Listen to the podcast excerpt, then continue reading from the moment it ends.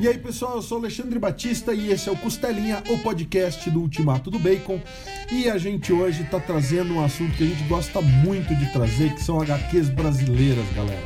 A gente é entusiasta dessa arte nacional aí, e como sempre, para falar desse assunto, eu tô aqui com o Lucas Souza. Tudo bom, Lucas? Grande Alexandre, tudo bem, cara? Prazerzaço estar com você aqui em mais um Costelinha pra gente falar de HQ brasileira e é aquele tipo de programa que a gente adora, né, Alexandre? Que a gente tem um autor aqui, que a gente pode perguntar das HQs que a gente gostou, entender um pouquinho mais da criação da obra. Então é aquele tipo de programa que você sabe que eu fico animado para fazer, né? Demais, demais mesmo, cara. Então eu vou deixar essa honra para ti, cara. Chama o nosso convidado e vamos nessa. A gente tá com um convidado muito especial aqui, cara. Acho que foi eu, eu, li dele aqui os trabalhos mais diferentes que eu tive a oportunidade de pegar de HQ Brazuca e, e, pô, a gente gosta muito de HQ Brazuca, né, cara? Então é ser diferente nesse meio aí pra gente que lê HQ há duas décadas é, é, muito legal. Queria chamar o Felipe Folgose para falar aí com a gente. Boa noite, Felipe. Boa noite, Lucas. Boa noite, Alexandre. É muito bacana estar com vocês aqui. Obrigado pelo convite. Boa noite a toda a galera que está em casa aí ouvindo, no trabalho, enfim, né? O podcast tem essa facilidade. É muito bacana estar aqui com vocês. Cara, a gente agradece o seu aceite do nosso convite, Felipe.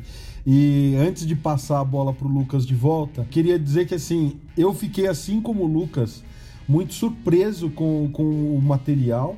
Porque é aquilo, né? O Lucas falou 20 anos, 20 anos ele que é novinho, né? Eu tô lendo HQ aí há pelo menos 30, mas eu não quero falar mais para não revelar tanta idade. E, e, é difícil a gente se surpreender depois de tanto tempo com material. Pô, a gente já leu, eu pelo menos tento diversificar de ler, ler de tudo, né? De mangá a bandesine francesa, de Mebius e Akira Toriyama e misturar com. Gente, o nosso foco no, no, canal acaba sendo, no, no site, acaba sendo comics americanos de super-herói, Marvel DC, mas a gente tenta diversificar já tem um tempo.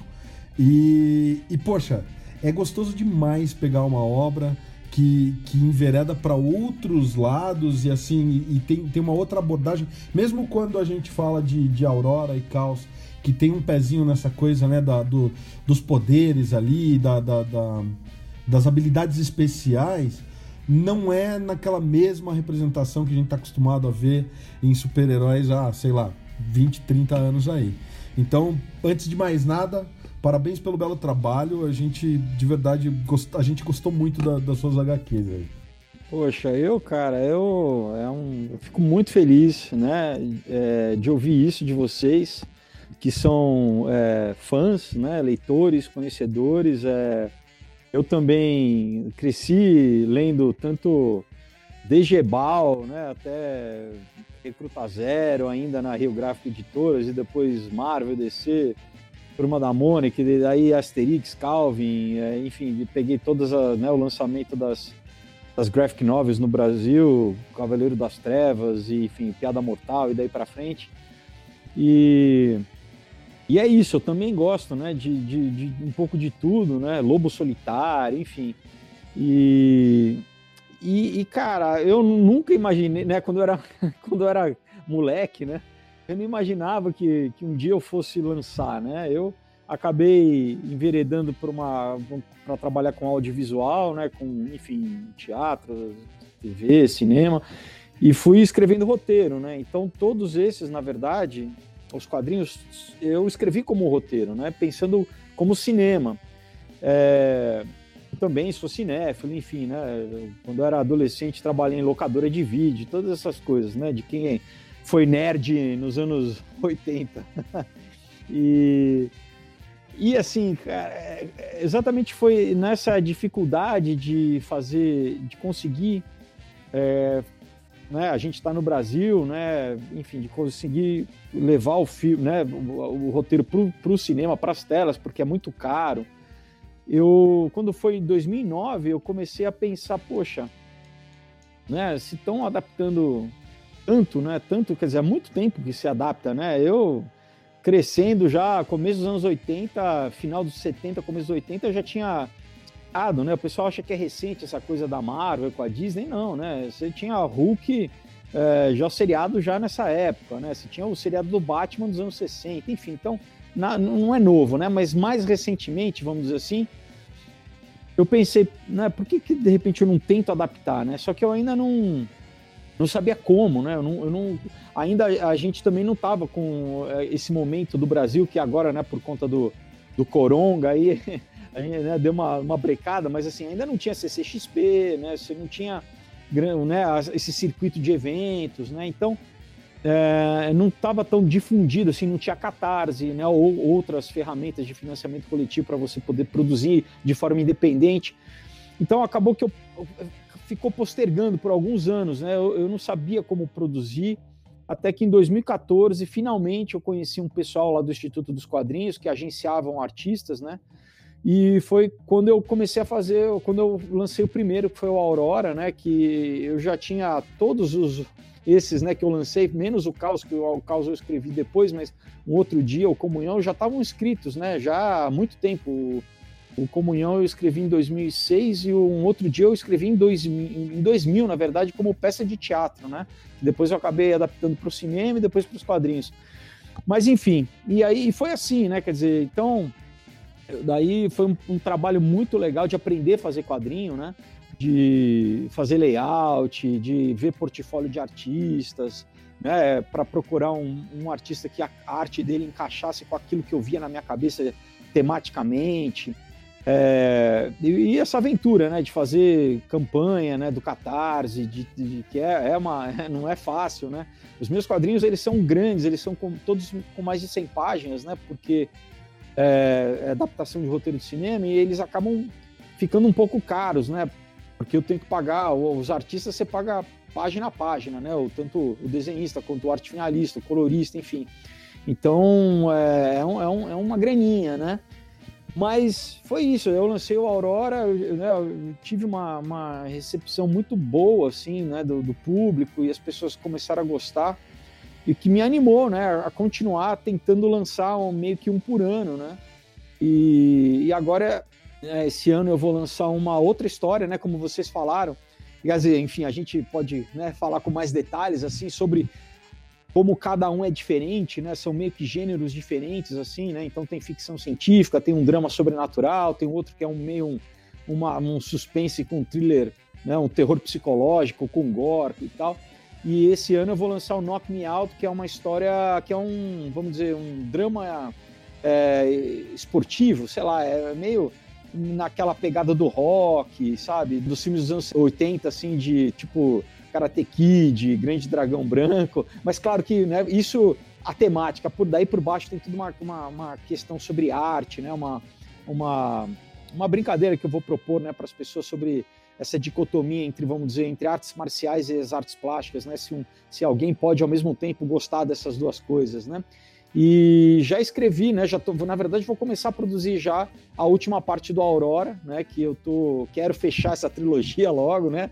É, que eu assim ganhou uma proporção, né? Que cada vez eu fico mais contente, né? De poder dizer, sei lá, que eu vou ter uma trilogia que eu fiz, né? na minha vida. Então eu já vou poder falar para os meus netos, sei lá, que eu que eu fiz alguma coisa boa na vida, assim, né? Dá aquele check no bucket list de, de trilogias, né? é, um, é uma coisa tão emblemática Exato. na cultura pop. O Lucas ainda tava. Ele tinha lido as, as, outras duas e eu tava lendo Aurora e o Caos. E ele falou, pô, agora eu vou entrar no, no, mundo de Aurora aqui e tal. Eu falei, então, causa continuação direta, a gente já supunha isso pelas artes da capa e tal. Eu falei, só que, cara, eu tô, eu tô aqui revoltadíssimo, que eu quero ler o final e não tem, porque o, o Caos termina esperando o terceiro volume para fechar a trilogia. Ele falou, pô, não brinca. Eu falei, não, verdade, cara. Tô agora aqui já seguindo o, o, o Folgose ali no Catarse para saber quando sai a terceira parte, né? Eu acho que foi legal, né, Alexandre? Um ponto que foi muito bacana aí, o Felipe, aproveitar e te fazer a, a, uma primeira pergunta aqui, que foi o que me bateu muito na cabeça, eu acabei deixando o Aurora e o Caos pro final, porque aí, aí é uma dica que eu dou, né? Pro, pros leitores que estão na dúvida. A gente às vezes olha HQ e fala, tá legal, ficção científica, de novo, o pessoal ganhando poderes e tal, e a gente pensa que é a mesma coisa, né? Então eu parti para tuas duas, outras duas obras primeiro, e, e o Alexandre se mostrou, mostrou muito empolgado com a Aurora. Eu falei, caraca, peraí, deve ter alguma coisa diferente. E aí eu terminei de ler hoje, um pouco antes do nosso podcast aqui, o Caos, e, e o Alexandre fez uma comparação e falou, cara, parece o segundo filme do Senhor dos Anéis, né? Que acaba ali e você fica assim, cara, pelo amor de Deus, é, cadê o terceiro filme para a gente poder fechar isso aí? A ideia é muito legal, cara. Foi uma execução muito diferente do que eu, do que eu esperava. Uh, o primeiro volume em si, eu gostei muito do segundo volume, mas o primeiro volume em si eu achei ele espetacular. E aí você comentou um negócio que eu achei bacana, e você comenta isso aqui na edição também. Você fala que era uma história que, que meio que já estava se desenhando na sua cabeça há um tempo tal. E, e eu queria entender um pouquinho de, das referências, do que, que você olhou, como é que essa. Porque é uma história muito diferente. E apesar dela ter elementos é, talvez um pouco mais comuns, né? Ah, o pessoal ganhando poderes, uma perseguição de governo e etc. Mas a forma, a execução dela é muito diferente. E aí eu queria entender como é que você chegou nessa ideia, cara, porque foi uma ideia muito legal, muito legal mesmo. Eu realmente fico, cara, muito feliz, assim, muito satisfeito, né? Toda vez que eu tenho, né, um, um feedback como esse de vocês agora, né? Porque eu, particularmente, eu sou, eu sou chato, né? Assim, com, com cinema, com quadrinho, né? Porque cresci lendo e tal. Então, uh, eu, eu queria fazer alguma coisa que, que me satisfizesse como, como leitor, como consumidor de cultura, vamos dizer assim, né? Então, eu acho que tem esse meu crivo, primeiro pessoal, né? De ser uma coisa que, primeiro, né, já da história e depois na parte de produção, né? É claro que a gente, eu procuro fazer o melhor que eu posso, né? Na questão de tanto de contratar né, artistas e queria eu, né? Assim, apesar que eu, eu fico, sou muito feliz né, com a arte do Leno Carvalho no Aurora e do Emílio Treira no Caos, né? É, não deu para fazer com a mesma equipe, mas acho que, enfim, né? Até legal ter uma, uma, uma, uma variedade assim de arte e tal. Mas é, contando um pouco, né, para o pessoal que está em casa, é, basicamente a ideia surgiu, né? Eu, eu conto no prefácio, mas assim, eu estava no Rio, eu estava fazendo uma novela, isso foi em 2004 é, eu estava com uma namorada na época na praia e eu, eu tenho muita mancha, né, muito sinal de nascença, muita pinta, né? E ela brincou que falou que se pegasse uma canetinha dava para fazer aquela brincadeira de ligar os pontos, né? E, e, na hora, cara, me deu uma ideia, falando, nossa, imagina se um cara vai fazer um exame, né, um, sei lá, uma tomografia, uma ressonância magnética, e quando vem o resultado, ele tem um padrão de uma constelação impregnado no corpo. Então essa foi a ideia inicial, né? E aí eu comecei a viajar, falei assim, poxa, tudo bem, mas e aí ele nasceu assim, ele passou, aconteceu alguma coisa, ele, né? E, e cara, e foi na verdade o roteiro, a história que mais demorou para eu para eu realmente conceber ela, né? Porque agora depois que está pronto, você, né, as pessoas leem e falam, ah, não, parece óbvio, né? Mas eu, eu brinco que é mais ou menos como você começar a, a construir um, um quebra-cabeça com uma primeira uma peça só, né? Então eu tinha essa ideia original e fui, né, fui, os elementos foram, foram vindo, né, ah, tá, então, como eu, né, eu vou falar umas internas aqui para vocês, como eu escrevi, eu queria fazer, né, como ator, então eu falei, bom, então tá, vai, tem que ser alguém que fale português, que mora, more nos Estados Unidos, ah, daí eu falei, bom, né, o que, que ele pode fazer e tal, daí eu, eh, lendo, lem, né, lembrei que lá tem uma a maior colônia portuguesa nos Estados Unidos, fica em Massachusetts, que foi na época, no século XIX ainda, é, o pessoal que trabalhava com a indústria baleeira foi para os Estados Unidos e começou essa colônia portuguesa. Falei, bom, tudo bem, ele pode ser português, então não é brasileiro, mas fala português, então daria para eu fazer com o meu sotaque, né? Então, eh, mas e daí foi, bom, tudo bem, então MIT, eu gosto muito de ciência, né? E demorou mais ou menos por isso, porque toda vez que eu empacava na história, literalmente falava, pô, mas e aí, né? Como que o cara Aí eu não sabia como resolver, eu meio que deixava a história de lado, eu ia trabalhar em outros roteiros, por exemplo, no Comunhão, né? O Comunhão eu escrevi exatamente no, né, entre esses, esses, esses, esses bloqueios criativos, vamos dizer, do, do Aurora. E aí, de repente, eu li alguma coisa, eu vi alguma notícia que me dava uma ideia nova, e daí eu pesquisava mais. Então, eu passei alguns anos, literalmente, cara, fuçando em site de astronomia, sabe? E, e eu sou leigo, né? Enfim, mas fuçando em site de medicina para ver, entendeu? Para tentar criar uma, uma, uma verossimilhança, né? Porque como, sei lá, leitor e espectador, né? O que eu mais, menos gosto é quando você está vendo um filme, por exemplo, e daí o cara fala, chuta ali qualquer coisa pseudocientífica para parecer, entendeu? Ah, repimboca da parafuseta, não sei o que lá, e você, hum, você soa, soa estranho. Então eu falei, não, primeiro eu quero para mim, né, como, como novamente, como nerd, eu queria que, que, né, que aquilo fosse tivesse um fundo de verdade e, porque, e para que caso um médico ou caso, sei lá, um físico lesse, o cara falando, olha, não é que o cara botou aqui os termos certos e, e, tem uma, e é plausível, né? Por mais que a gente parte né, depois por uma coisa totalmente é, ficcional, mas assim, o começo é plausível. Então isso já aconteceu. Eu acho que foi na CCXP de 2016, se eu não me engano, uma moça que no 2015 ela tinha comprado a Aurora, ela voltou no ano seguinte para falar comigo, falou: ó, pô, Felipe, eu, eu, sou, eu sou química da USP e você cita um aparelho de laboratório que chama ciclotron, né? Eu falei, sim, sim. Ela falou, poxa, mas, cara, você é ator, como é que você sabe, né? Eu falei, bom, eu sou ator, mas não sou burro, né? Eu pesquisei, né? Porque é exatamente isso. Eu queria que, sabe, que não, mesmo que um leigo leia, que, sabe, que tenha, soe, soe verdadeiro, né? Então, esse mais ou menos foi a ideia do Aurora. Daí, claro, né? Você coloca, tem que colocar um enredo, um enredo de de ação, de perseguição e toda essa questão de sociedades secretas e nova ordem mundial, que, bom, né, se a pessoa, né, a pessoa pode torcer o nariz para essa questão, ah, teoria da conspiração, não, mas conforme você estuda um pouquinho também, tem muita coisa que, que é, de certa forma, verdade, né? Então foi assim, né? E eu, quando eu escrevi o Aurora, né, eu ainda não tinha, na verdade, pensado em escrever né, a, nem o caos e nem, nem a, a, última parte, que eu ainda não vou dar spoiler para vocês de como vai chamar. Mas logo que eu lancei, assim, foi em 2015, né, as pessoas começaram a me perguntar: e aí? E a continuação? Né, isso na, do Aurora, e a continuação? E aí eu, eu, na hora, eu falei, pô, eu não quero fazer uma coisa meio forçada só porque as pessoas estão pedindo, sabe? Tem que ser as ideias têm que vir, assim, sabe? Não, não, posso fazer uma coisa meio Matrix 2, assim, sabe? Tipo, forçar ali. Mas, cara, não é que de repente as ideias começaram a surgir, né? Eu comecei a sonhar, e aí eu já comecei a. Na verdade, vamos dizer, o, o arco do caos e do, da última parte meio que já nasceu, né? Junto.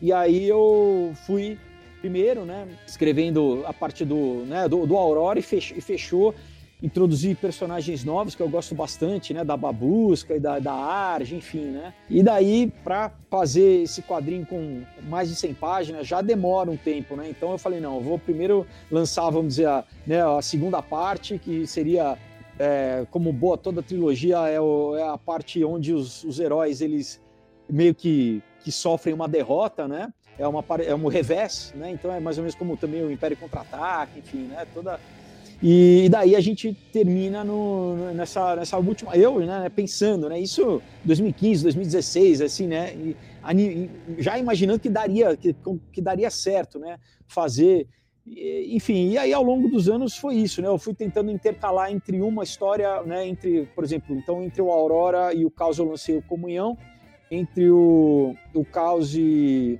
e né, o que vai sair, depois eu já tenho um outro dia também, vai, ser, vai sair o Knock Me Out, para meio que dar, também dar um respiro e, as, e, os leitores conhecerem também outros outros materiais, né? Outras outras histórias assim que eu acho que é bacana. Enfim, é, não sei se eu respondi muito bem a pergunta, mas. Foi, foi perfeito, cara. É isso, eu queria entender, porque é legal quando a gente ouve você falar que veio num sonho, que você pesquisou, porque essa parte científica faz muita diferença, né, cara? Você falou um negócio aí que é, que é perfeito de, ah, fala qualquer coisa ali, a galera engole e pronto, a situação tá resolvida, né? E é legal ver que você tomou esse cuidado, porque, cara, essa, essa realmente acho que foi a, a, a maior surpresa que eu tive, porque, sendo muito honesto, Felipe, como a gente lê muito super-herói, né? Quando a gente olha alguma coisa que mexe com esse. mexe, tangencia esse universo ali, a gente olha e fala, putz, será? Será que vai conseguir trazer alguma coisa diferente? E a Aurora traz, então, pra galera que tá ouvindo a gente aí, que curte super-herói, curte Marvel, curte DC, é, curte Mage, por aí vai. Galera, dá uma lida, porque realmente o material do Felipe ali em Aurora e Cal estão muito legais, muito legal. É, tô aqui ansioso pela terceira parte já, Felipe. Ah, que bacana. Eu queria só aproveitar que o, o Felipe falou da, da pesquisa. Tava na minha listinha aqui para comentar. É, realmente faz toda a diferença, sabe? Eu acho que é, dá para sentir em todos os teus quadrinhos, não só no Caos e no Aurora, mas a gente sente essa é, profundidade na pesquisa, né? E eu acho que você traz muito da, da, da tua vivência de cultura e de, e de conhecimento literário, conhecimento uh, cinematográfico e tal, porque eu acho divertidíssimo, né? É esses pequenos easter eggs que você coloca, né? O Gabe, por exemplo, é, dando uma de Obi-Wan ali no, no caos, ou, ou a morte que vem ali com né, a cara da morte do, do Bergman ali, né? Que era o, é o Max von Sydow que, que tá jogando contra a morte ali. E aí você fala assim, poxa, é, é bacana, porque quem tem né, a, a referência olha ali e fala, pô, dá uma outra profundidade, não é só aquela. Não, não desmerecendo de forma nenhuma, porque eu acho que é o caminho de entrada de muito artista bom são os fanzines, mas é aquela coisa, né? Fanzine qualquer um rabisca, faz xeroca ali no. E tem, né, a coisa ali da do, do, artesanato mesmo, né? Do craft, né? De fazer HQ. Ele tem essa coisa da pesquisa, do texto, da, da arte final. E o, o artista é independente, os caras vão fazer HQs aí de 40, 50 páginas. Basicamente, quem desenha e escreve por si só, né? E já é uma empreitada absurda, né? Então, o leitor, o cara que lê Marvel, DC, compra ali as HQs da Panini na banca, Muitas vezes pega aquele caderninho ali que tem cento e poucas páginas e não faz ideia do que é, porque é uma indústria que está por trás, né? Os caras têm 12 desenhistas, não sei quantos roteiristas para fazer um título, e aí eles lançam um HQ com cento e tantas páginas, totalmente colorida, capa dura. E isso que você fez é uma baita de uma empreitada que assim tá né, pau a pau com o que fazem as grandes editoras, porque o artista independente ele consegue fazer, sei lá, um negocinho meio PB com 40, 60 páginas e ainda assim é um trabalho hercúleo, né? Então, mais uma vez, é, só falando disso, porque quem é leigo às vezes olha e fala assim: pô, mas por que, que o Fogosi conseguiu fazer 200 páginas e a galera não consegue? Pô, porque você foi corajoso pra caramba, né, meu? É, corajoso ou, ou burro, né? burro, assim, ignorante, no sentido de não sabia, não sabia o que, que, o que, que eu, né, eu ia encarar pela frente, assim. Mas, cara, é mais ou menos isso, assim, né? Eu tava falando, né? Eu, eu peguei toda essa a fase das graphic novels no Brasil, né? O Rocketeer, Crash, Orquídea Negra, enfim, todas quando começaram a sair, né? E aqui, na verdade, mais me perguntam quando eu cito que, na verdade, me amadureceu como leitor. Eu tinha 12 anos quando eu li pela primeira vez, foi o Cavaleiro das Trevas, em 86, quando saiu na banca, né? Então, meio foi um divisor de águas para mim. Tinham coisas que, inclusive, que eu nem entendia, né? De que só, só fui fui entender as referências na quarta vez que eu, que eu li, sei lá, com mais idade, né? É, mas eu queria fazer um quadrinho nesse, nesse estilo, entendeu? E eu, eu falei, ué, por que, que não dá para fazer, né? E eu, eu achava, inclusive, até hoje, né? Eu, eu vejo, às vezes, em evento, né, em feira, o, a, o pessoal que vai só, no, sei lá, no, no stand da Comics, por exemplo, e, e compra, sai com duas sacolas cheias de panini, e não arrisca comprar um nacional, um independente nacional. Tudo bem, de repente eles, sabe, leram um nacional que de repente não era tão elaborado, e daí fica com preconceito, falar, ah, o nacional é ruim. Mas não, tem muita coisa boa sendo feita nacional, né?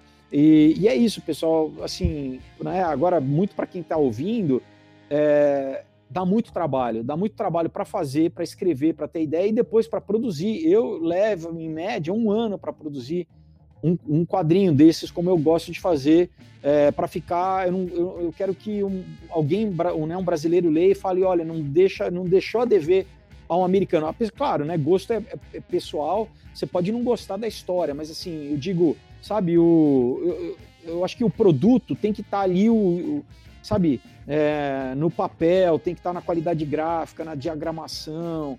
É, não, então eu, eu procuro zelar por isso, para que fique né? Nada meia boca, assim, sabe? Nada, ah, brasileiro é meia boca, brasileiro é chinfrim. Eu falo, não. Né? Gente, o brasileiro é, é, tão bom quanto, a gente tem que fazer, sabe, igual né, aos caras, entendeu? Porque, ué, o que, que tem de diferença, né? Não tem. Então, é, é, o que eu tenho tentado fazer, né, ao longo desses anos aí. E, bom, assim, é, é, ainda é um pouco isso. Se muita gente que, que, né, quem, claro, né, não existe é, unanimidade, né? Mas eu te digo que, sei lá, mais de 90% das pessoas gostam né, do, do, das histórias. É, né, eu fui desde a primeira. Eu estou falando da CCXP só porque é a maior, né? Mas eu já fui em vários estados, em, feira, em, né, em pequenas, enfim, né? Já, já fui até na Paulista ali, sentei com os amigos para um banquinho, enfim, né? Eu, eu, quero é engajar o público, né? Formar público leitor, assim, esse que é o meu, é meu objetivo, né? É, mas assim, eu, eu né, vendo e indo em anos, né, assim, na CCXP desde 2014 eu fui formando um público, gente que num ano, né, comprou uma, no ano seguinte perguntando, poxa, qual que é o lançamento desse ano, né? E, e quer dizer, eu não sei aonde que vai parar essa história, né? Assim, até o momento eu já estou super feliz, super satisfeito, né? É, muitas vezes me perguntam, poxa, você gostaria que virasse audiovisual? É, sim, claro, né? Óbvio, fecharia um ciclo, né? Porque começou, eu comecei escrevendo como roteiro, né, de audiovisual, mas eu já estou super satisfeito, né? Eu tenho muito orgulho de hoje, sei lá, olhar na minha prateleira e ver os meus quadrinhos entre, né? Quadrinhos que eu lia quando eu era moleque, enfim, né? Uma coisa que eu nem, nem acreditava que eu ia, né? Que um dia eu ia poder fazer.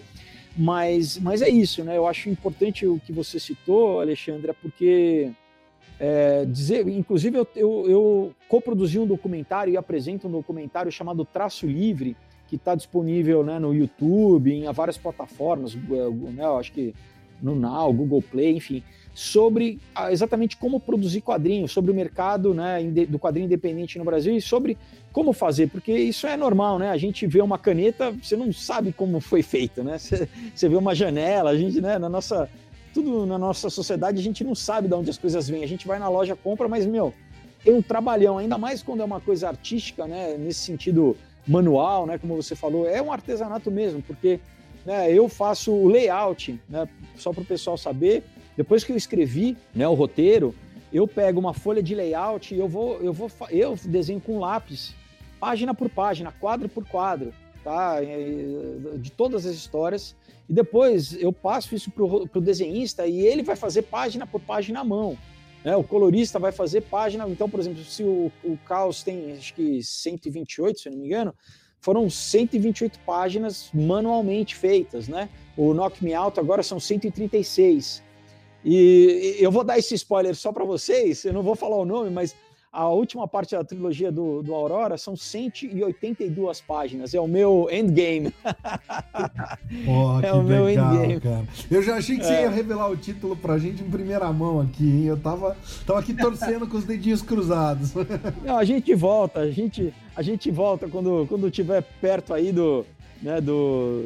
Enfim, eu vou ver o que, que eu vou fazer, porque eu, eu, tô, eu tô com pressa, né? Não, legal, mas é compromisso, Não, hein, Felipe? Certeza, Isso é compromisso. Você falou que volta, a gente vai cobrar, hein? com certeza, com certeza. Ô, Felipe, eu queria aproveitar, cara, que o, o, a deixa e vamos falar um pouquinho de comunhão, né? Eu acho que assim, pra, pra galera que tá ouvindo a gente, galera, comprem Aurora e Caos, ainda mais que o Felipe já confirmou que vai ter a terceira parte. Se a gente vem aqui no podcast ele fala que, ah, desisti, eu ia ficar um pouco chateado, mas beleza, ele já confirmou pra gente que tem a terceira parte, então tudo certo comprem porque vale muito a pena. Agora, Felipe, Comunhão é, é, é, uma HQ que ela, ela me deu um misto de sensações aqui ó, na, na leitura, cara. Eu, eu não sei se eu caracterizo ela como terror, como suspense, eu sou um fanzaço de, de HQ de terror, de HQ gore e tal. E, e você fez um negócio aqui, cara, e aí é, é, tem uma pergunta aí muito da tua visão.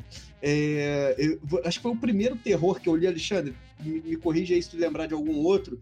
Que o terror, você tem o terror, tem elementos pesadíssimos de terror, tem cenas fortes. Então, pra galera que curte terror aí, tem cenas aqui, o, o, é, o Felipe e o, o, Bastos, eles não pouparam a gente de, de ver aí um bom gore. E mesmo assim tem um otimismo muito grande nessa HQ, Felipe, que não, não é normal no terror, né? Terror a gente, a gente brinca até e fala, não, ó, terminar certamente não, não vai ter ninguém vivo, ou normalmente fica todo mundo meio desbaratinado das ideias.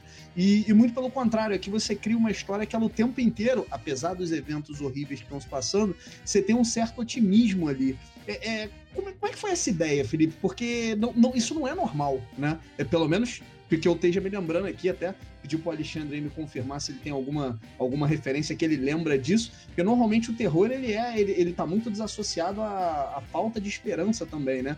E aqui nesse caso a gente vê muito pelo contrário, a gente vê o tempo inteiro, apesar dos eventos horríveis, uh, os, os, personagens ali mais esperançosos. Como é que, como é que você montou isso aí? Isso tem um pouco a ver com a tua visão de vida também? Ou foi algo que você quis colocar ali para dar um elemento diferente? É, eu acho, cara, excelente a pergunta, muito bacana você ter perguntado isso, Lucas. É, bom, começou, né? Eu, eu vamos dizer assim, eu curtia é, gore quando eu era adolescente, né? Aquela coisa, quando você tá, sei lá, é, deixa de ser criança e começa a ser adolescente e meio que vê o filme até para né, ah, não, eu não tenho medo, não tenho medo, vou ver na minha época era né, Sexta-feira 13, né, Fred Krueger, enfim. É, então, mas depois, cara, eu passou a ser bobo, né? Eu, eu, passou, eu perdi o gosto por ver, né? Filme, né? Como eu falei, eu cresci nos anos 80, então era Hellraiser, né? Enfim, um pouco mais antigo, é, Exorcista, Iluminado e tal, esses clássicos do, né, do terror e do suspense e tal. Mas, né? Ó, os filmes com muito efeito, com gore, assim, tudo é, é, começou a ficar bobo para mim, sabe? eu, eu e tinha essa, esse elemento que, né, que, como você citou, é, é, a maioria é nihilista, né? São filmes que no final, é, cara, é um, é, basicamente é um niilismo, sabe? É um, então, bom, vamos dar uma pausa então. Então, assim, quando depois que eu tinha escrito Aurora, né, como roteiro de cinema, eu morei dois anos nos Estados Unidos, né? Eu estudei na UCLA, então eu, eu acabei fazendo alguns amigos americanos lá da área do cinema e eu mandei né, o roteiro do Aurora para alguns lerem e tal. E daí um amigo meu que trabalhava na Paramount, né, ele, me, ele me deu uma dica. Ele falou assim, cara, por que você não tenta escrever um terror? Eu falei, terror? Né? Porque a princípio não era um gênero, vamos dizer assim, que me atraía muito mais, né? De, de, de, como eu falei, desde a adolescência eu meio que já né, achava meio bobo, assim. Mas ele falou, não, porque o, te, o, terror, assim, tem um mercado muito grande, geralmente é um filme barato de ser feito, e, e tem muita gente aqui, né, nos Estados Unidos, que começa a carreira fazendo terror, né, e depois, é, vamos dizer assim, serve como para você entrar no mercado, né. E aí foi meio que um desafio para mim, falei, bom, tá, então vou escrever um terror. Daí eu comecei a pensar, bom, mas, cara, eu, como eu, eu não escrevo, eu escrevo porque eu gosto, né, vamos dizer assim, eu não sou contratado por ninguém para escrever, né, não é uma encomenda, eu falei, bom, eu vou ter que pensar em elementos que, que são atrativos para mim, né, para contar essa história. O que que eu comecei a pensar daí, bom, primeiro, então a aventura, corrida de aventura, né? Eu gosto dessa história de acampar, de, né, de, de, de ir pro mato e tal. Aí eu, aí eu comecei a pensar, a viajar nessa coisa, né? Do, uma, uma coisa que eu me lembrei foi né, do, do livro lá, o Heart of the Darkness, né, que deu, inspirou Coppola né, no, no Apocalipse Sinal, essa coisa de como o ser humano, vamos dizer, a civilização, ela rapidamente é esquecida quando você, tá, quando você tem que sobreviver. Então eu comecei, bom, então é isso, né? É uma história que os personagens literalmente eles têm que sobreviver, eles têm que, né? E eu comecei a pensar quais são os medos mais mais primais assim de, né, de, você tá no, ah, ser comido por um bicho, né? Você, mas de repente, cara, você canibalismo, né? Isso é uma coisa que aconteceu historicamente, inclusive aqui no Brasil, né? A gente tem. E aí as ideias começaram a vir, começaram a vir, começaram, né? Eu, e começou a me interessar. Falei, bom, tá legal, né? Então tá, vamos escrever. Mas é, era isso. Eu falei assim, cara, eu não quero escrever uma história que no final é mais. Porque eu digo como como produtor de cultura, eu acho que, sabe, a vida já, já é tão difícil por si só, né? Por que, que eu vou gastar tempo e eu vou, sabe, tanto tempo e tanta energia para produzir um, uma, um lixo? Um, lixo no sentido assim de. Aí, aí vamos filosoficamente falando, né? Que, que, vai, que vai, as pessoas vão ler aquilo e vai, sabe, não vai apontar para nenhuma saída, não vai apontar para nada eu acho que, né, aí é uma coisa pessoal minha, eu acho que eh, o, o, artista, né, ele tem que ter uma responsabilidade com o que ele produz, ele coloca, porque, cara, é, é muito fácil, né, novamente, cara, você sabe, é, você colocar um lixo, né, um lixo, e, e tudo bem, né, claro, o terror você quer você quer ver, né? Você quer, você quer sentir. Você tem uma, toda uma teoria aí né, sobre a catarse, sobre o processo catártico, por que, que as pessoas gostam de sentir medo, né? Exatamente para você é, aliviar, na verdade, a sua vida, né? Você passa, você vê um filme, você lê alguma coisa, você sente medo, você vê aquelas coisas, né? Aqueles teus medos subconscientes e profundos sendo materializados ali, pronto, né? Meio que você resolveu essas questões e você continua na sua vida. Mas o meu desafio foi fazer isso e mesmo assim conseguir trazer uma apontar para algum lugar, entendeu? Para uma então me vê essa coisa da resiliência humana, do espírito humano, de você conseguir encarar o mal face a face, né? Uma tragédia. Não é nem uma tragédia, é literalmente o mal, porque a tragédia assim, o conceito de tragédia, né, lá do, do, dos gregos, por exemplo, é quando é uma catástrofe que é inerente à vida que todo mundo pode passar, né? Então a morte de alguém, né? Um evento natural, uma, um furacão, uma tempestade, né? Isso é uma tragédia. Agora o problema é quando você é alvo do mal deliberado de alguém. Né? Aí é a maldade humana. Né? Então, por exemplo, sei lá, alguém que tortura, um bandido que vai lá e e isso, como é que você explica, né? Essa coisa do mal, né? É literalmente uma das questões mais abarcadas né, pela literatura e pela filosofia ao longo né, do, e pela religião também, né? Então, qual que é a origem do mal e, e, e como que você não perde, como que você não perde a, a, a, esperança e a fé passando por situações tão difíceis como a, a protagonista da história, a Amy, passa, né? Porque exatamente, ela poderia literalmente se revoltar, e tem momentos que eu coloco na história, se eu não quero dar spoiler pra galera, que ela poderia é, vamos dizer, é mais ou menos como no, né, no Guerra nas Estrelas, ir para o lado negro da força, né? Então, quando que o, que o, né, que o ser humano, eh, nessas escolhas, você até inclusive teria uma legitimidade de, de exercer o mal, como que você escolhe não fazer isso e, e manter a tua humanidade? Porque ao, ao, mesmo tempo que você, né, aquela velha história, né, você olha para o abismo ou o abismo olha de volta para você, né? Se você é, vai se vingar de uma monstruosidade, você passa a ser um monstro também, né? Então, tudo isso são questões que, assim, é fácil falar, né? E, e, o meu exercício nesse roteiro é exatamente de me colocar no lugar da personagem e espero que o leitor também, né? Aquela, né? O leitor lendo através dos olhos do personagem, se ele faria esse tipo de coisa, se ele consegue fazer o, o caminho interno que a, que a personagem faz de conseguir passar por tudo isso né? novamente são coisas é barra pesada né é, literalmente a gente hold no punches né gente, é o negócio, o bicho pega mesmo. E como que ela consegue sair do outro lado ainda sendo uma pessoa viva, né? Ainda ela consegue ter alguma, alguma integridade, alguma coisa dentro dela para continuar vivendo, né? Porque senão ela estaria destruída internamente, né? Então, é, é, o Comunhão é uma história que eu gosto bastante e, e fico feliz que você tenha percebido isso, que realmente a intenção foi essa, assim, era fazer né, tudo isso que o pessoal gosta, né? Eu fui já em HorrorCon, feira que eu sei que a galera gosta de sangue, gosta, mas sabe, que não fique essa, essa pornografia da violência, simplesmente, sabe, o mal pelo mal. Eu acho que isso, né, novamente, eu não, eu não, não queria trazer um material para, sabe, materializar no mundo mais uma coisa que, que cara, é, sabe, que a pessoa terminasse de ler e.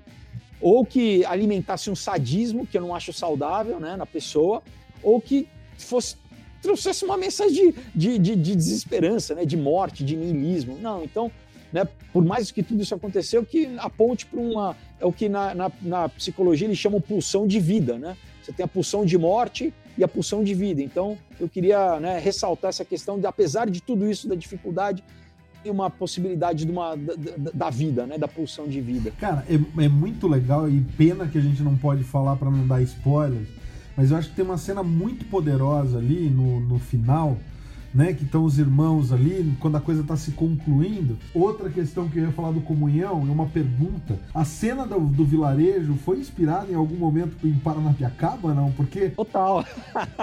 Total. eu olhei e falei, cara, isso é Paranapiacaba, cara. Eu achei Total, genial, assim, delicioso. Exato. Eu achei cara. delicioso. É, não, é exatamente. Cara, porque eu, eu, né, como eu falei, eu, eu, eu gosto de tentar criar, pelo menos na minha cabeça, uma, uma possibilidade de que isso existisse, né? Então, o, o enredo, eu acho que não tem problema contar isso para o pessoal, é basicamente é, aqui, né? A gente aqui no Brasil a gente teve a, é, a, vamos dizer, a expansão da malha ferroviária, né? No século XIX e isso foi feito por companhias inglesas, né? E então aí sim que eu juntei coisas, né? Separadas e, e falei, imagina então, né? Se tem esse um, de um capelão né, dessa, de uma dessas companhias que ele entra em contato com uma, uma tribo, né, como se, sei lá, um rondon, alguma coisa assim, e o cara meio que tem esse momento coração nas trevas, né?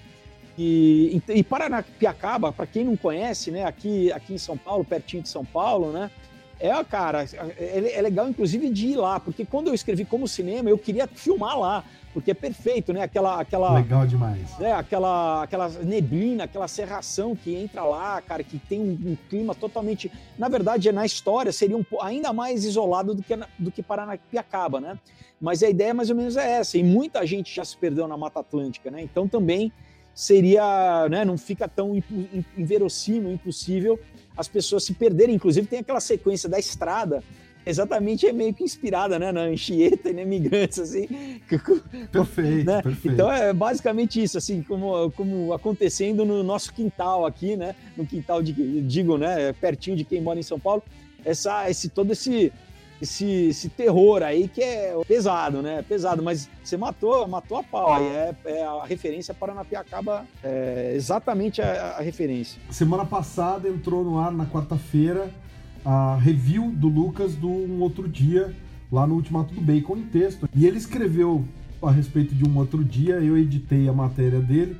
E ele, uma hora, compara com um conto de Natal do Charles Dickens. Então, só para você ter a noção do quanto agradou a história, então Poxa, eu vou passar a bola para ele e deixar Nossa. ele perguntar as coisas, porque eu tô dominando demais aqui. Pô, Felipe, é, como o Alexandre falou aí, cara, me, me impressionou a tua obra, me impressionou muito. Eu acho que, e a gente sempre fala isso, você falou um negócio bacana que é gosto, né? E, e, e, tem tudo a ver com gosto mesmo.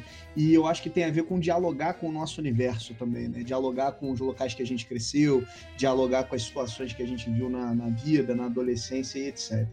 E, e a tua HQ ela traz, e, a gente fala disso, né? A gente tem que, tem que sim abordar um, um tema delicado, como é o, o caso das drogas, que muitas vezes é romantizado e etc. Enfim, e tem, tem todo uma um, um, vários pontos aí em cima disso, né? Romant... E aí eu tô falando de drogas de maneira geral, tanto consumo de álcool, tabaco, por aí vai.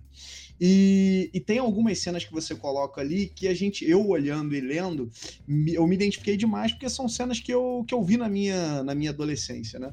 Então eu, isso aí já foi um negócio que de, de antemão ali eu falei, caraca, é, é uma história poderosa pra caramba e, e ela tem características muito reais pelo menos para mim, né, para minha, para minha verdade ali, pro, pro meu meio de convívio. E você faz um negócio muito diferente ali que eu achei bacana demais e o Alexandre falou, eu comparei com um conto de Natal, que é você traz um, um elemento de fora, nesse caso a morte, né, para servir ali como uma espécie de, de fiel, na, fiel da balança, né? Você tentar fazer com que aquela pessoa reflita sobre as escolhas que ela tomou e etc. E, e, um negócio também que me chamou muita atenção é a construção que você faz dos personagens ali, tanto o personagem principal, os amigos, o Pituca, é, é, é tudo muito real e, e, a própria revolta dos personagens, a própria forma como eles se colocam e, e por aí vai, foi um negócio assim que me, me, me impactou demais. Ah, o único comentário que eu fiz aí, Felipe, que, que eu falei assim, putz, teria sido legal demais. Eu não sei, eu não vou me lembrar agora a data, Alexandre. Se tu lembrar, me ajuda. Mas tem uma, um filme que adapta um conto de Natal um especial, que ele é antigo, talvez, década de 70, talvez 80, que ele tem aquela questão de, de querer chocar, né? Então ele quer mostrar, o, em dado ponto, o, o fantasma do Natal presente quer, quer, quer chocar o Scrooge e ele mostra crianças desnutridas e etc. É uma cena bem forte. A única coisa que eu senti falta ali no, no, num outro dia foi essa questão. Tem horas que a gente vê os personagens se deteriorando, mas talvez isso não tenha ficado tão, tão poderoso. Foi, foi o único ponto que eu comentei que eu falei, cara, se isso aqui tivesse tido uma imagem talvez mais poderosa, ia ser um negócio que ia ficar muito na cabeça. Eu queria entender, Felipe, como é que surgiu essa ideia, cara, porque é uma ideia diferente. Você tocou num tema delicado, né? Eu acho que de todas as tuas obras é a que toca no, no tema mais delicado, pelo menos na minha visão. E, e ela aborda isso de uma maneira muito, é, muito honesta, muito sincera, e ainda assim tornando a história muito interessante. Aí, cara, quando eu li, eu terminei de ler, eu falei: ah, não, a gente vai, vai falar com o Felipe, isso aqui é. Até, até pedir pro Alexandre Alexandre aqui, falei, cara, vamos ver se a gente consegue perturbar ele um pouquinho mais, que eu não queria terminar esse podcast sem ouvir como é que como é que você fez, como é que você teve essa ideia, como é que você descobriu aquele caminho ali. Na verdade, eu estava na época fazendo faculdade de cinema aqui na FAAP, isso foi em 1999 quando surgiu um, um, concurso. Na verdade, eu já, eu já brincava de escrever, né? E, e, um amigo meu que sabia disso, ele falou: Olha, vai ter um concurso aí do Ministério da Cultura para peça de teatro, né? É, eu falei, pô, que legal. E daí eu fui ver o edital e, e era um, naquele ano era uma iniciativa junto com o Ministério da Saúde. Então eles davam, eles propunham a temática que tinha que abordar de alguma forma o uso de drogas, né? É, claro que não fazer apologia, né? Então eu, eu falei, pô, que legal, né? Tá, vamos. Então esse é o tema, né? Novamente, né? Foi um meio que o um, um tema dado. Mas aí eu, eu, pensei, bom, e aí as ideias começaram a vir, né? Eu falei, como que eu vou contar essa história, né? Porque eu não queria exatamente. Eu acho que às vezes, é... se você tem uma, uma, uma opinião, né?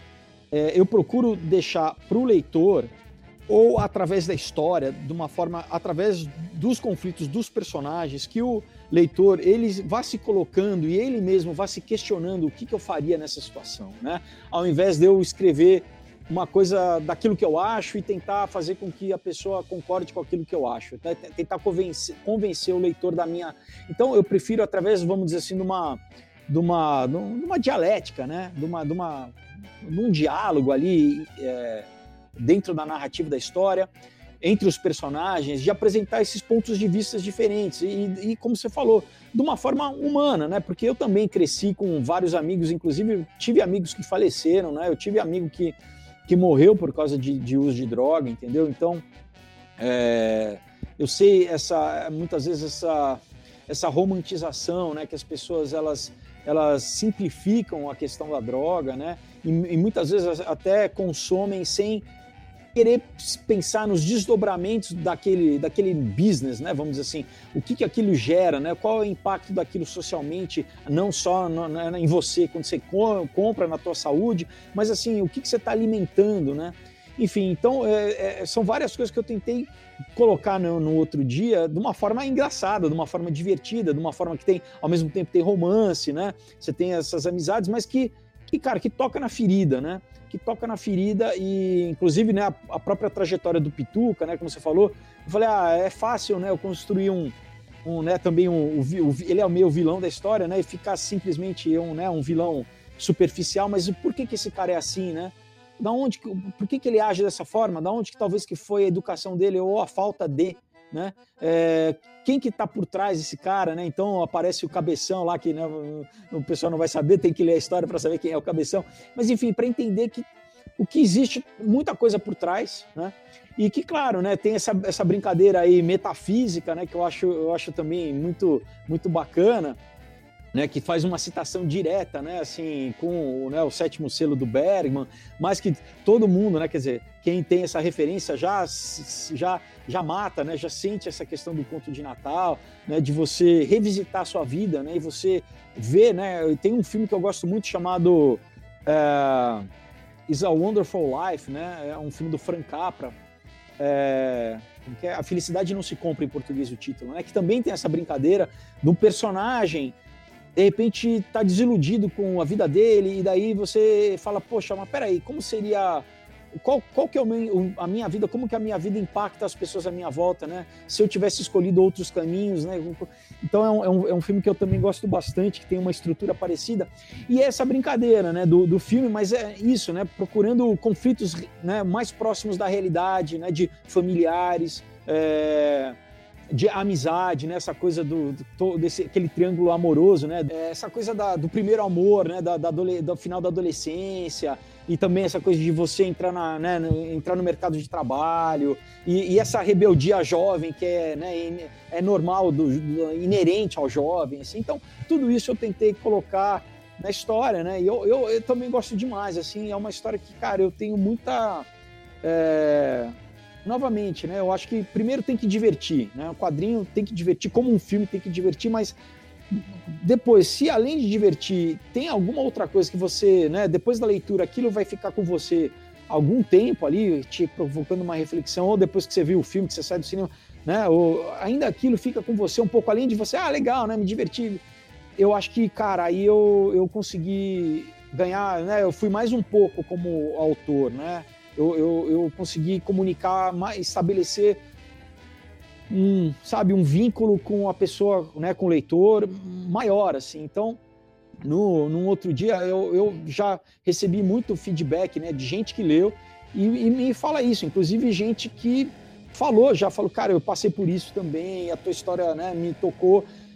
Na verdade, eu, eu, eu cara, eu acho que, que se a gente consegue, né, eu agora falando do Felipe, né, como eu tento nas histórias, nas histórias que eu conto, da mesma forma que, cara, eu assisto rock, né, sei lá, até hoje, eu, eu cara, eu, eu me emociono, né, eu choro, eu vejo que aquilo tem uma coisa tão humana, né, que, e é isso que eu tento, independente de ser uma ficção científica, de ser um terror, assim, de alguma forma, cara, estabelecer alguma coisa humana ali com leitura, sabe? Tocar em alguma área, assim. E quando dá certo, né? Isso é, cara, é muito. É o que, é o que ainda né, me, me incentiva a continuar produzindo, né? Cara, eu vou, vou fazer um comentário que eu.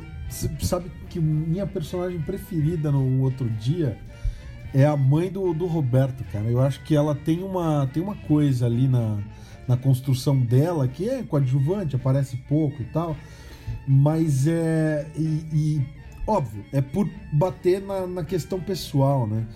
Eu, eu, uma vez, meus pais moravam nos Estados Unidos e eu, trabalhando no Brasil, eu tava no Brasil e eu sofri um acidente voltando do trabalho. Tava voltando muito tarde do trabalho, eu dormi no volante e sofri um acidente.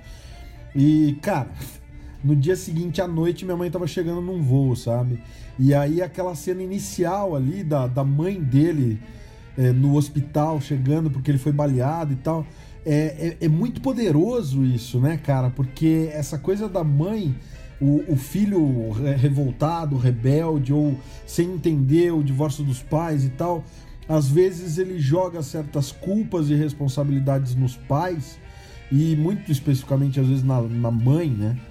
E é aquilo, cara. A grande maioria das mães aguenta os nove meses e sabe, se, se sujeita a uma série de mudanças na própria vida para ter um filho ou uma filha.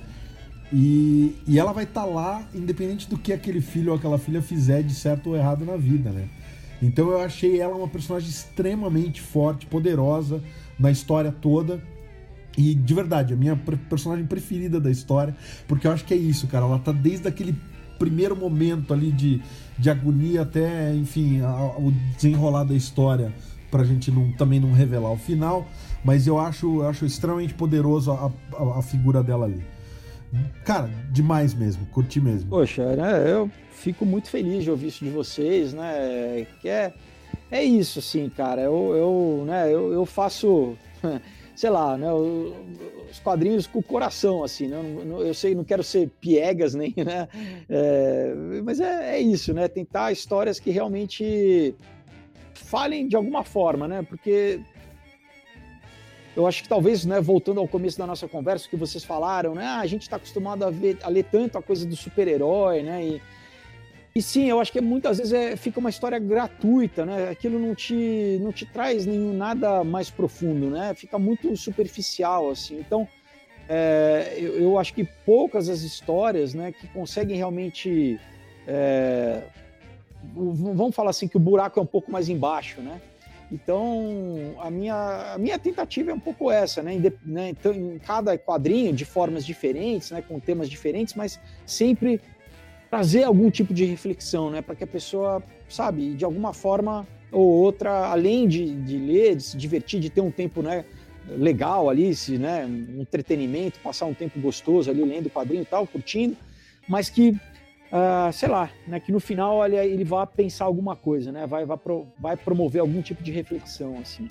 Queria te agradecer, Felipe, mais uma vez, cara. Obrigado mesmo. Foi legal demais. Você falou um negócio aí que eu tava conversando esses dias com, com o Alexandre. Falei, pô, às vezes a gente lê essas revistas mensais de banca, né? Não desmerecendo, porque a gente lê há muitos anos, mas a gente lê quase que meio anestesiado, né? A gente fala, pô, é, eu, não, eu tô passando a página, o Alexandre até usou um termo legal esses dias.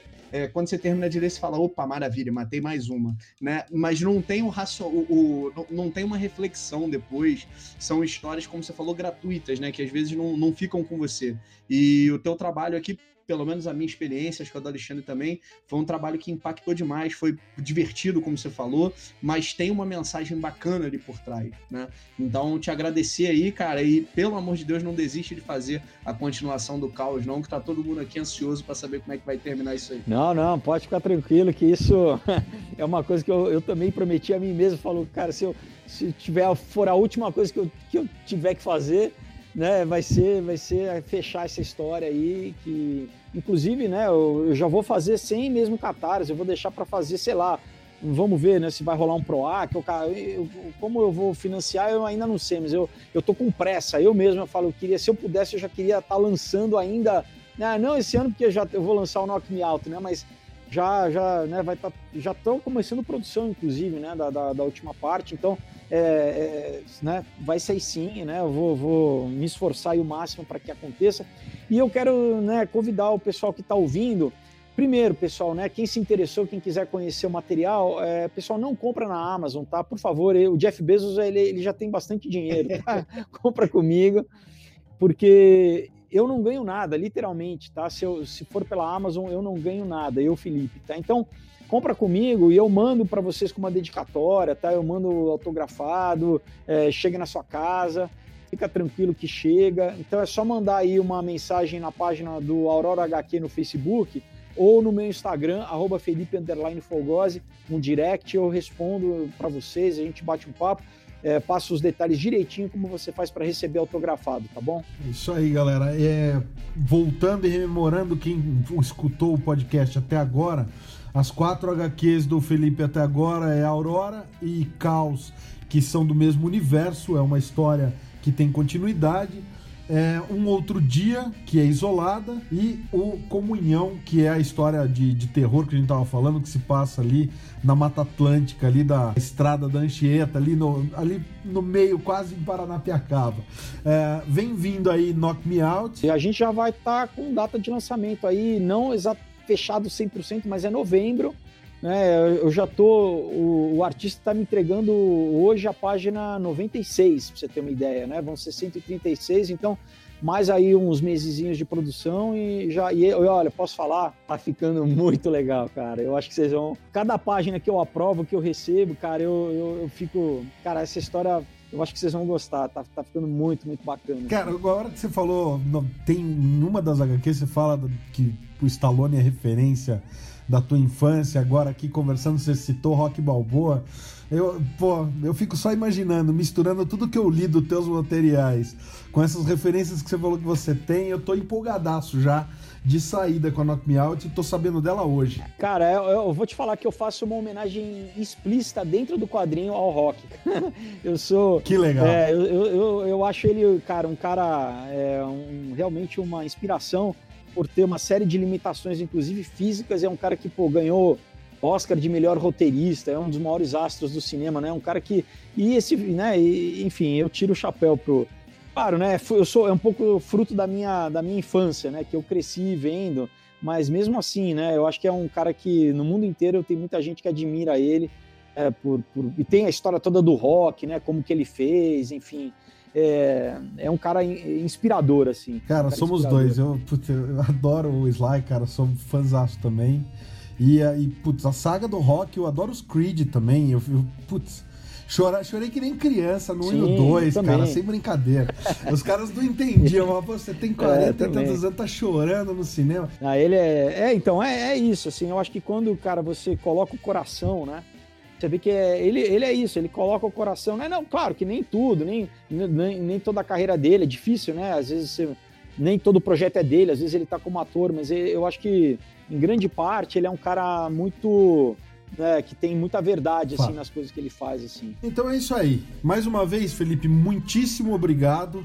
A gente continua desejando sucesso para você e a gente vai realmente te convidar e te esperar para uma próxima conversa quando o Knock Me Out sair, depois quando o próximo projeto, que ainda não, não vai ser revelado o nome, a conclusão da, da saga Aurora e Caos tiver por aí, a gente também quer te receber aqui mais uma vez, beleza? Poxa, eu agradeço muito, Alexandre, o convite, né? Lucas, obrigado, cara, pelo, por vocês terem lido, né?